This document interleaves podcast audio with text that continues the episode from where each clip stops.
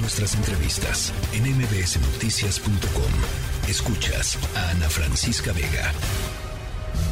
Si ustedes ven el informe del departamentito, del Departamento de Estado, es un bodrio. Utilizan la calumnia en el departamentito del Departamento de Estado. No tienen pruebas, son calumniadores, mentirosos. En México no se tortura, no es como antes, que ellos se quedaban callados y nunca decían nada. En México no hay masacres. En México el Estado ha dejado de ser el principal violador de los derechos humanos. En México se garantiza la libertad de expresión. No se persigue a nadie, no se reprime a nadie 6 de la tarde con 14 minutos. Tu lectora, eh, tu lectura, Francisco Rivas, de lo que ha estado sucediendo en los últimos días con la presentación de este informe sobre derechos humanos, las, los señalamientos del de, eh, gobierno de los Estados Unidos y la respuesta del presidente López Obrador. ¿Cómo estás, Francisco? Ana Francisca, siempre un gusto estar contigo, con tu auditorio. Pues mira, primero hay que decir una cosa. El presidente, no sé si desconoce, me sorprendería que así fuese, el hecho que el único que puede violar los derechos humanos es el Estado. Entonces, cuando dice en México el Estado ya no viola los derechos humanos, ya no es el principal violador de derechos humanos, pues está equivocando porque solo el Estado puede violar los derechos humanos.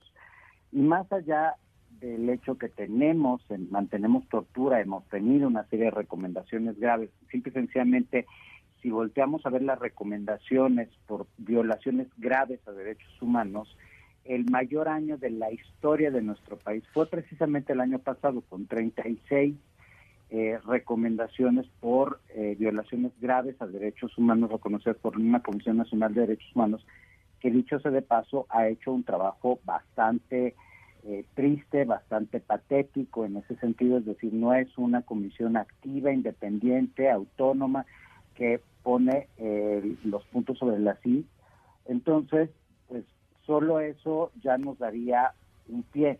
Hace pocos días recordarás el caso terrible en eh, Tamaulipas, en donde militares matan a jóvenes que pues confunden con delincuentes, pero en particular hay un caso en donde uno de los jóvenes sobrevive a la balacera en el carro, sale del vehículo y lo terminan una vez afuera.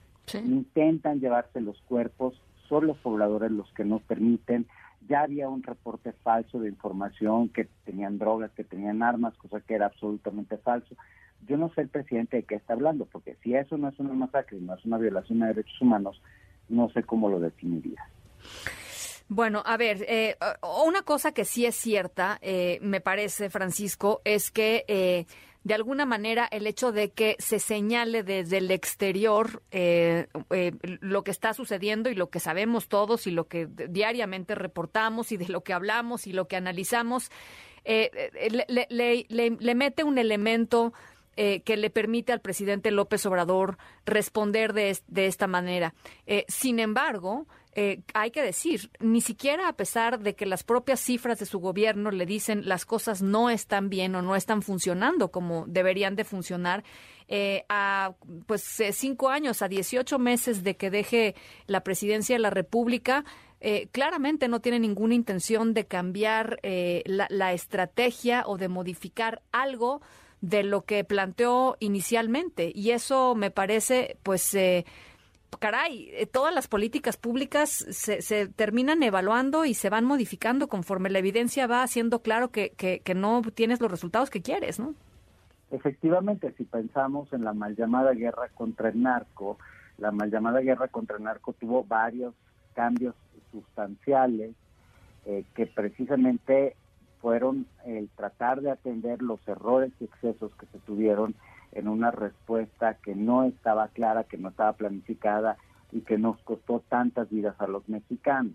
En el sexenio de Peña tuvimos una serie de decisiones, por ejemplo, recordarás incluso la famosa política de prevención, que todo era menos política de prevención, que también pues al final fue eliminada porque no estaba teniendo efectos.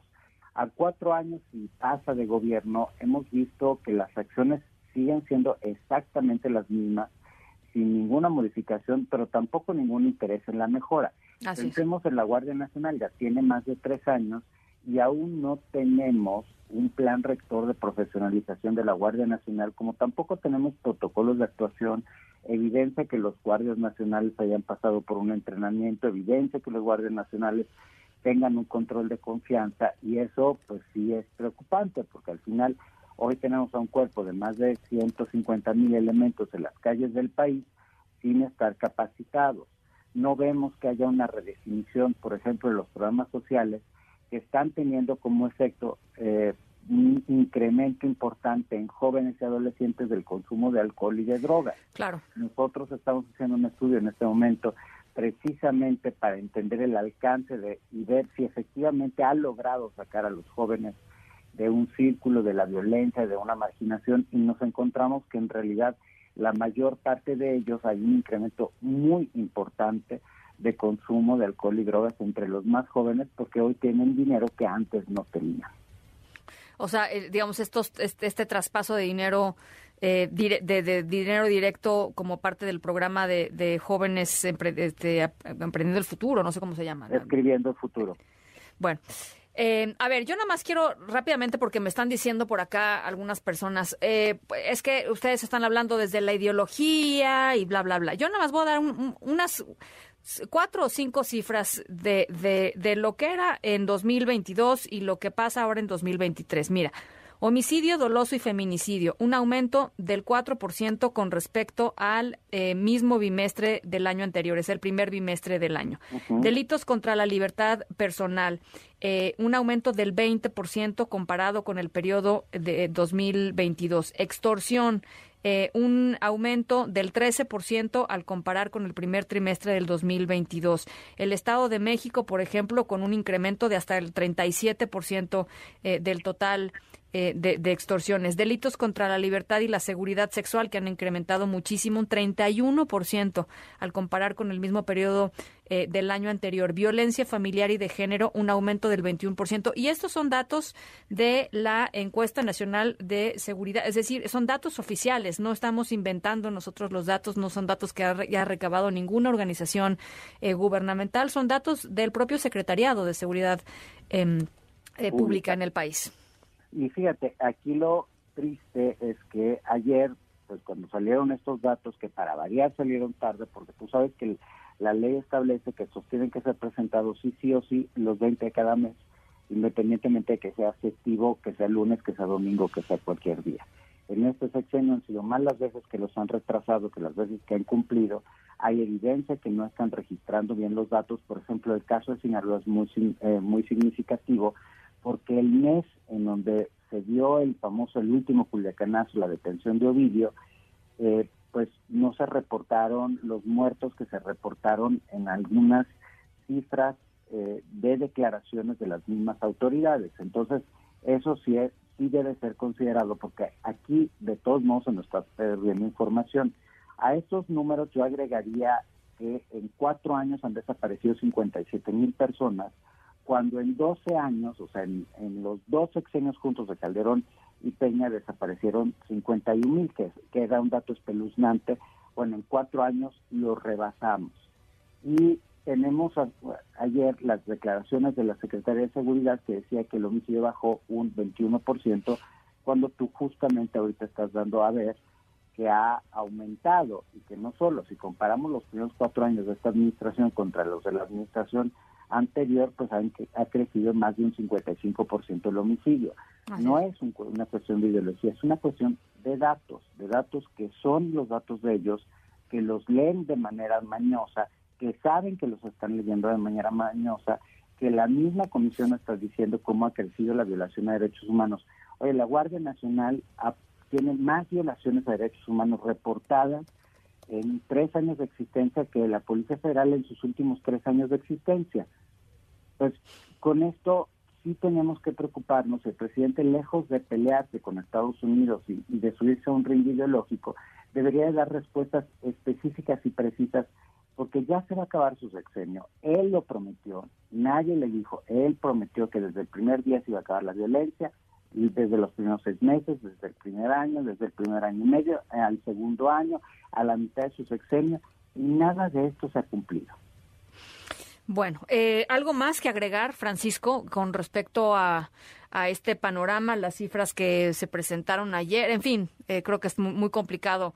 Eh, decía, por ejemplo, el Departamento de Estado em, y, lo cuestionaban algunos eh, congresistas a, un funcionario del Departamento de Estado en estos días pasados y le preguntaban, ¿usted está de acuerdo con la aseveración de que hay algunos lugares del país, de México, digamos, que simple y sencillamente no están controlados por el Estado? Y decían, sí, sí, concuerdo con esa, con esa noción. Eh, otra vez, el tema es que lo dice Estados Unidos y entonces se enreda ya con un discurso nacionalista que claramente conviene al presidente porque en ese momento deja de rendir cuentas y se envuelve en la bandera nacional y entonces nos tiene que defender contra el imperialismo yanqui, pero, pero, eh, pero es la verdad. Pues mira, si no fuese la verdad, pregúntele a las personas que han abandonado sus tierras y hoy tenemos a un Fresnillo que está en absoluta eh, que parece un pueblo fantasma porque no hay quien viva en él. Volvemos a ver casos específicos en Michoacán, en Sonora, eh, los cinco estados más violentos del país están siendo gobernados por Morena.